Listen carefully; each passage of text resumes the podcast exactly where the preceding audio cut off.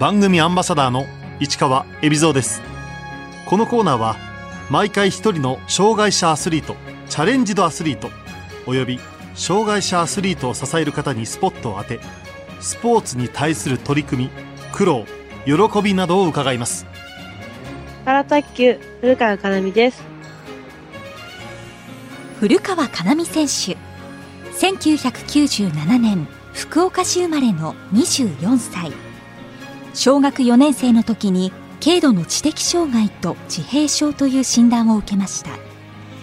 中学から卓球を始め3年生の時地元福岡で開催された知的障害の選手が対象のユース大会に出場。優勝をきっかけにパラ卓球への参戦を決意します。2015年から国際大会に出場。得意のしゃがみ込みサーブを武器に2018年パラ卓球の世界選手権女子シングルスで日本人初の銅メダルを獲得。東京パラリンピックにも出場。おしゃれなファッションで注目を浴びました。2022年のパリでは金メダルを目指します。中学生の時部活動で卓球部に入部した古川選手。始めたきっかけは？もともとソフトボール部に入りたいって思ってたんですけど、その、外でする活動だったんで、その紫外線とか、あと大勢でする部活だったんで、親が個人でする競技と室内でする部活にしなさいって言われたので、卓球とかしかなかったので、それでなんとなく卓球部に入った感じです。もう初心者でした。古川選手は2012年中学3年生の時に福岡で開催された FID ジャパンユースオープンに出場。知的障害を持つ選手が対象のユース大会ですが古川選手は普通のオープン大会だと思っていました。知らずに出ました。自分が障害者のクラブに入ってたんですよ。そのところのコーチがこういう大会があるよっていうのを勧められてなんとなく出た感じです。ところがこの大会で古川選手はどんどん勝ち進み最終的に。優勝してはいしました。ユースなので23歳以下の大会だったんですよ。自分の年上もいました。優勝っていうのがあんまり実感がなかったです。その時にいたパラ卓球の協会の人が親とかに話してあパラ卓球があるんだっていうのをその時に知りました。東京とか神奈川とかでその知的障害者だけの全日本とか勧められたんで、あ、そういうところに福岡から行ってみようかなっていうのは思いました。最初は全然でしたね、やっぱり。みんなレベルが高くて。その時はまだ中学校の時はまだ本格的に卓球をやろうっていう感じじゃなかったから、負けてもなんか、あ、なんか負けちゃったって感じでした。高校に進んでからは毎週1回卓球場へ通い一般の市民大会にも出場するようになった古川選手当時の指導者は？高校までは全然卓球してなかったんですよ。今の卓球場じゃないんですけど、週1ぐらいで卓球場に行ってたって感じです。で、社会人になって、今の卓球場に行ったって感じです。高校まではコーチ全くいなかったです。もう自己流でやってました。ただ上手くなりたいなって感じで、もう目標も全くなくて、でもパラとか目指してみたらって周りから言われたんですけど、そのパラっていうのが全くその時高校までは分かんなかったので、曖昧な感じで卓球してたって感じです。しっかり基礎から指導してくれるコーチが欲しいと思ったことは？欲しいなって思ってたんですけど、気持ちがなんかまだ乗らなくて、で、社会人になって今のコーチに出会って、本格的にパラ目指そうってなりました。実力を上げ2015年から海外の試合にも出場するようになった古川選手。初めて出場した国際大会は？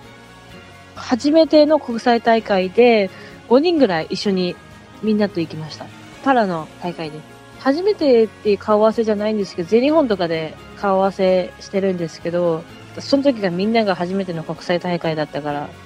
やっぱみんな緊張してました。いろいろとパスポートとかなんか飛行機とかも国際の飛行機とかも初めて乗るから、やっぱ緊張します。で、その時に一緒に行ったのがおばあちゃんだったから、ちょっと安心できました、やっぱり。一人、あの、初めてだから、親御さん一人連れてきていいってなったんで、お母さんとお父さんはちょっと仕事をしてたんで、おばあちゃんがついてくるようになって、その時は良かったなと思いました。だその時あの、日本人が多かったんですよ。日本人5人で、で、あと台湾の人が1人しかいなかったんですよ。だから同士打ちが結構多くて、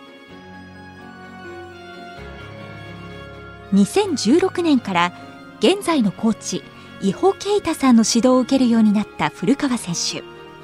伊保コーチと出会ったきっかけは？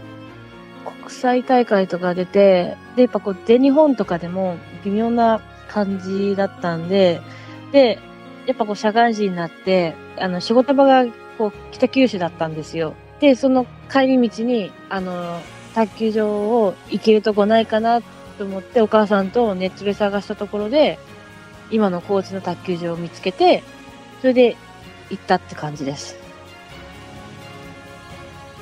伊保コーチは障害を持つ選手を教えた経験はあったんでしょうか？全くなかったです。技の名前とかも全く知らないままこう来たんで、本当にもう卓球一から教わったって感じです。もうそこに行って。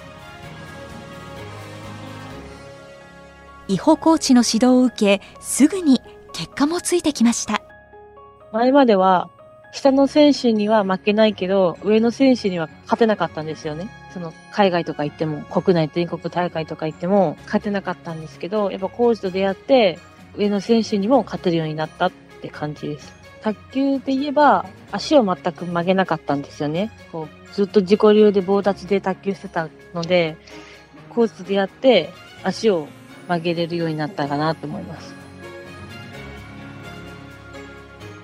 伊保コーチからは技術以外のメンタル面のことなども学びましたコーチと出会って、その試合前のオンとオフの切り替えがちょっと上手くなったかなと思います。もうコーチと出会う前は、その全国大会とか行っても友達と喋ってテンション上がったまま試合して、ちょっと気分の切り替えができない時もあったんですけど、試合前はその音楽聴きなさいとかトレーニングしなさいとか言われて、ちゃんと切り替えが上手くなったかなと思います。オンとオフの切り替えがちょっとわからなかったんですね。どこでこう、オフになればいいのか、どんでどこでオンになればいいのかっていうのが分からなかったんですけど、分かるようになってきました。しゃがみながら体全体を使ってボールに強い回転をかけるしゃがみ込みサーブが古川選手の得意技です。この技をマスターしようと思ったきっかけは？自分その技がなくて、そのとっておきの技っていうのが全くなくて、それでなんか技が欲しいなと思って、それでたまたま自分が好きな、その時好きな天然選手のしゃがみ込みサーブを見て、あ、これちょっとしてしてみたいなと思って、コーチに相談しました。たらいいよって教えるって言われて、で、まあちょっと時間かかったんですけど、できるようになりました。しゃがみ込みサーブはどんなテクニックが必要なんでしょうかタイミングとか体の使い方とかがすごい難しいんですよね。やっぱり2年以上ぐらいかかって、体を使ってこう、体のタイミング、球のタイミングとかを使うから難しいかなと思います。体の動きを理解することが苦手な古川選手。しゃがみ込みサーブをマスターしようと必死で練習している時ある日伊保コーチがアドバイスをくれました。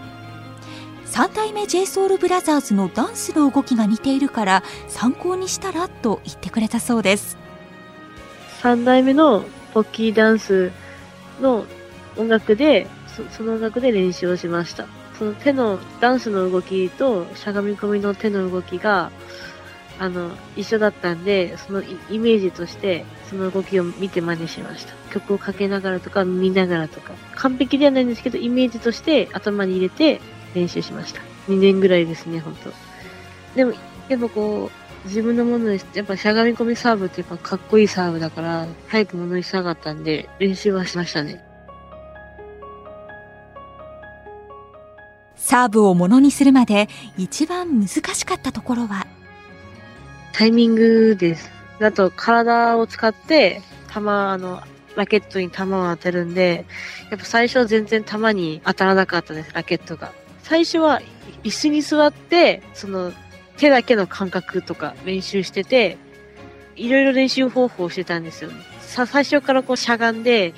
練習するっていう練習方法じゃなくて、その最初は上半身だけの練習とか。で、後から慣れて、だんだんだんだん球に当たってきたら、次はもう下半身、あの、立って、ずっと立ったまま練習するとか、徐々に徐々にレベルアップしていくっていう感じの練習しました。しゃがみ込みサーブはある程度使えるめどが立ってからは練習だけでなく実践でも使いながら磨きをかけていきました。しし始めた頃からもうずっと使ってました。嬉しかったですねやっぱり。今は結構今今はもう多分上達してると思います。しゃがみながら体全体を使ってボールに強い回転をかけるしゃがみ込みサーブをマスターした古川選手はこれを武器に2018年の世界選手権女子シングルスで日本人初の銅メダルを獲得しました。普通の国際大会のオープン大会とかはその前からあるんですけどメダル取ったことあるんですけど大きな大会でメダル取ったのはそれが初めてです。嬉しかったですねやっぱり。自分なんか取れると思ってなかったんでちょっとびっくりしたのもありますし嬉しさもあります。あ、でもやっぱ金メダルは欲しいなと思いました。この世界選手権で古川選手はリオパラリンピック金メダルのウクライナの選手に初めて勝利。大きな自信になりました。パラリンピックを意識するようになったのはいつからだったんでしょうか？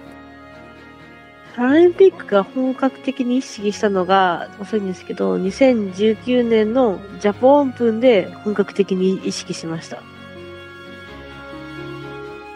2019年8月に行われたジャパンオープンでは、リオの金メダリストを再び撃破。さらに、当時世界ランク1位のロシアの選手を相手にフルセットまで戦い3位になりました。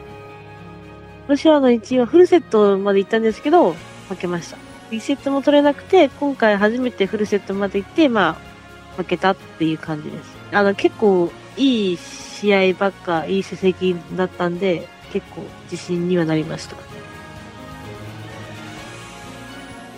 古川選手がジャパンオープンで好成績を残せたのには大きな理由がありました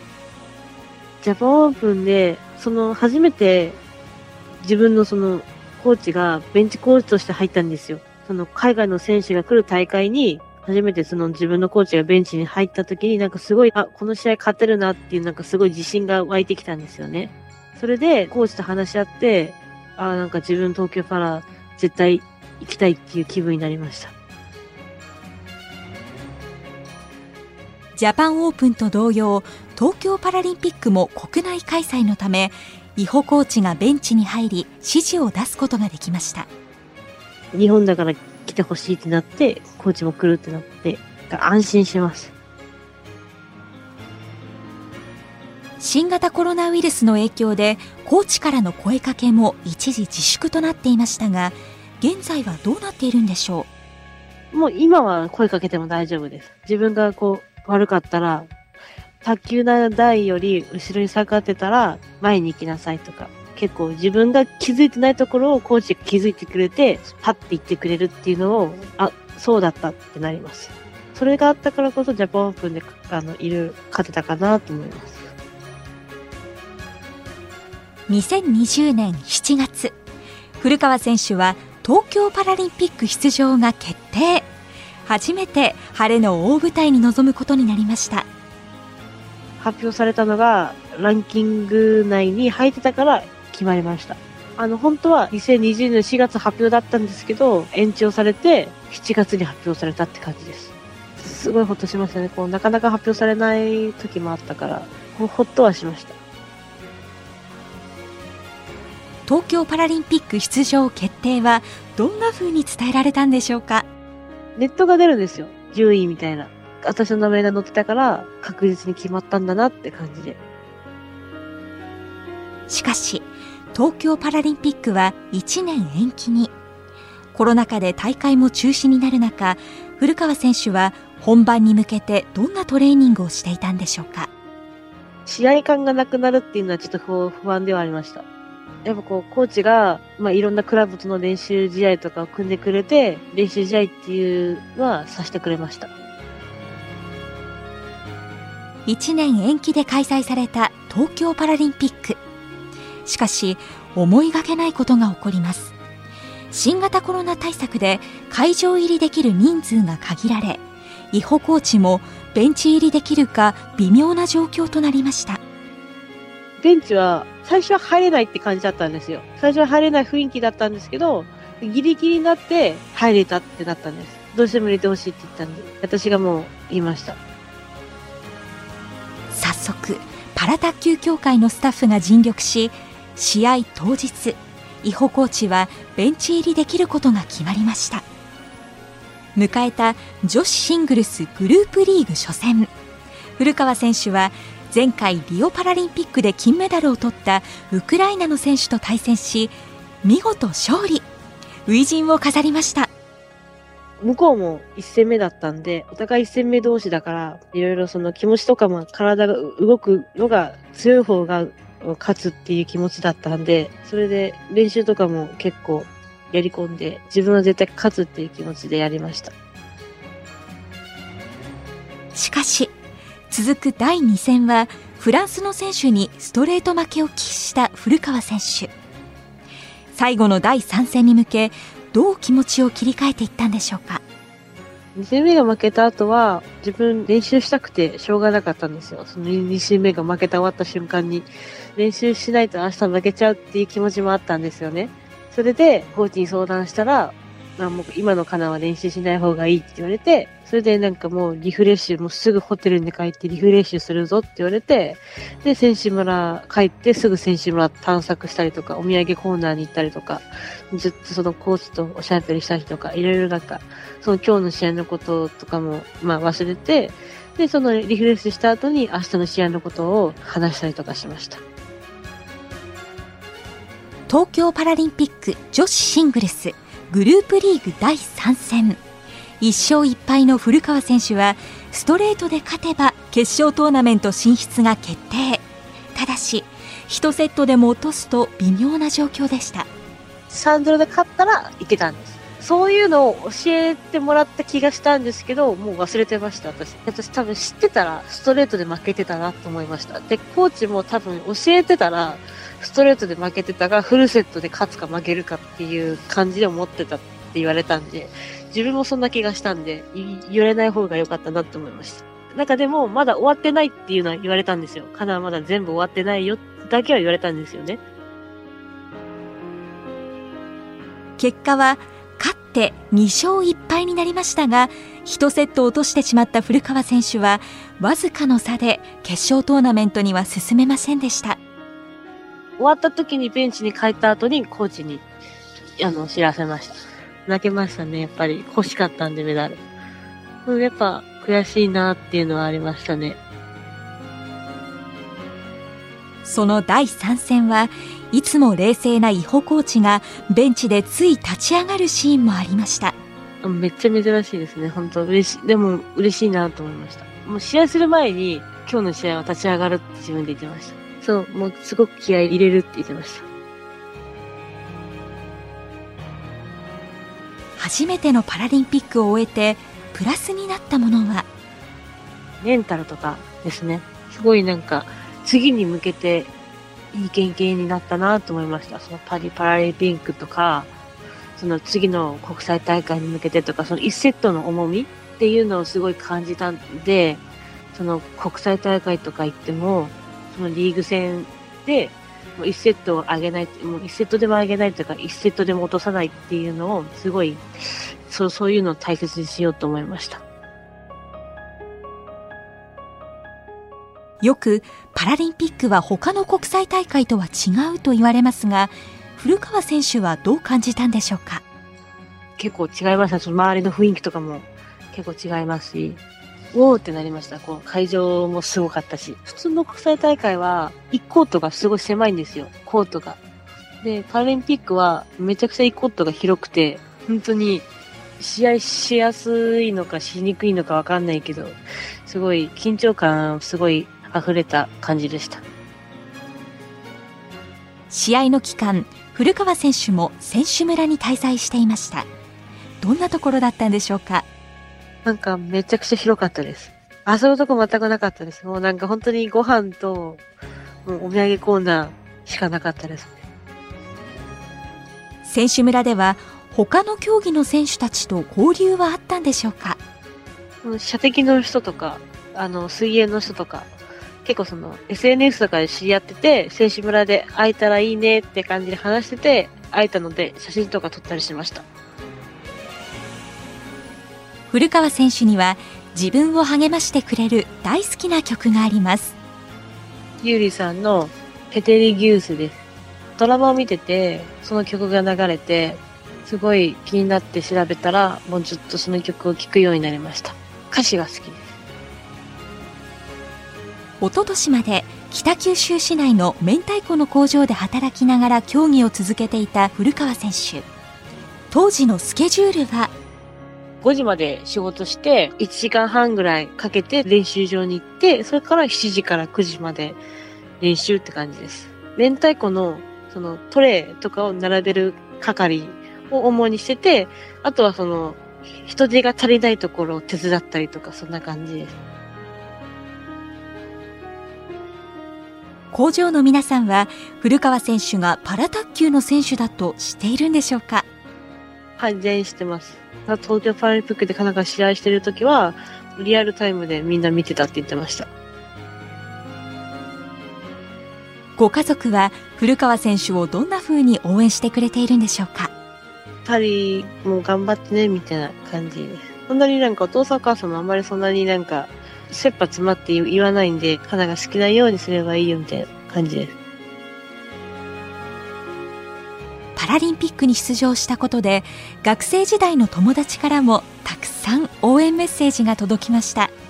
中学校の部活の友達とかも LINE とか来ました。あの、インスタとかフォロワーめっちゃ増えました。びっくりしました。自分でここまで増えるんだっていうのが。インスタグラムのフォロワーも1万4000人を超えました。いや、でもパラ始まる前は1000人しかいなかったんですよ。もうなかなかちょっと気が抜けないんですよね、本当に。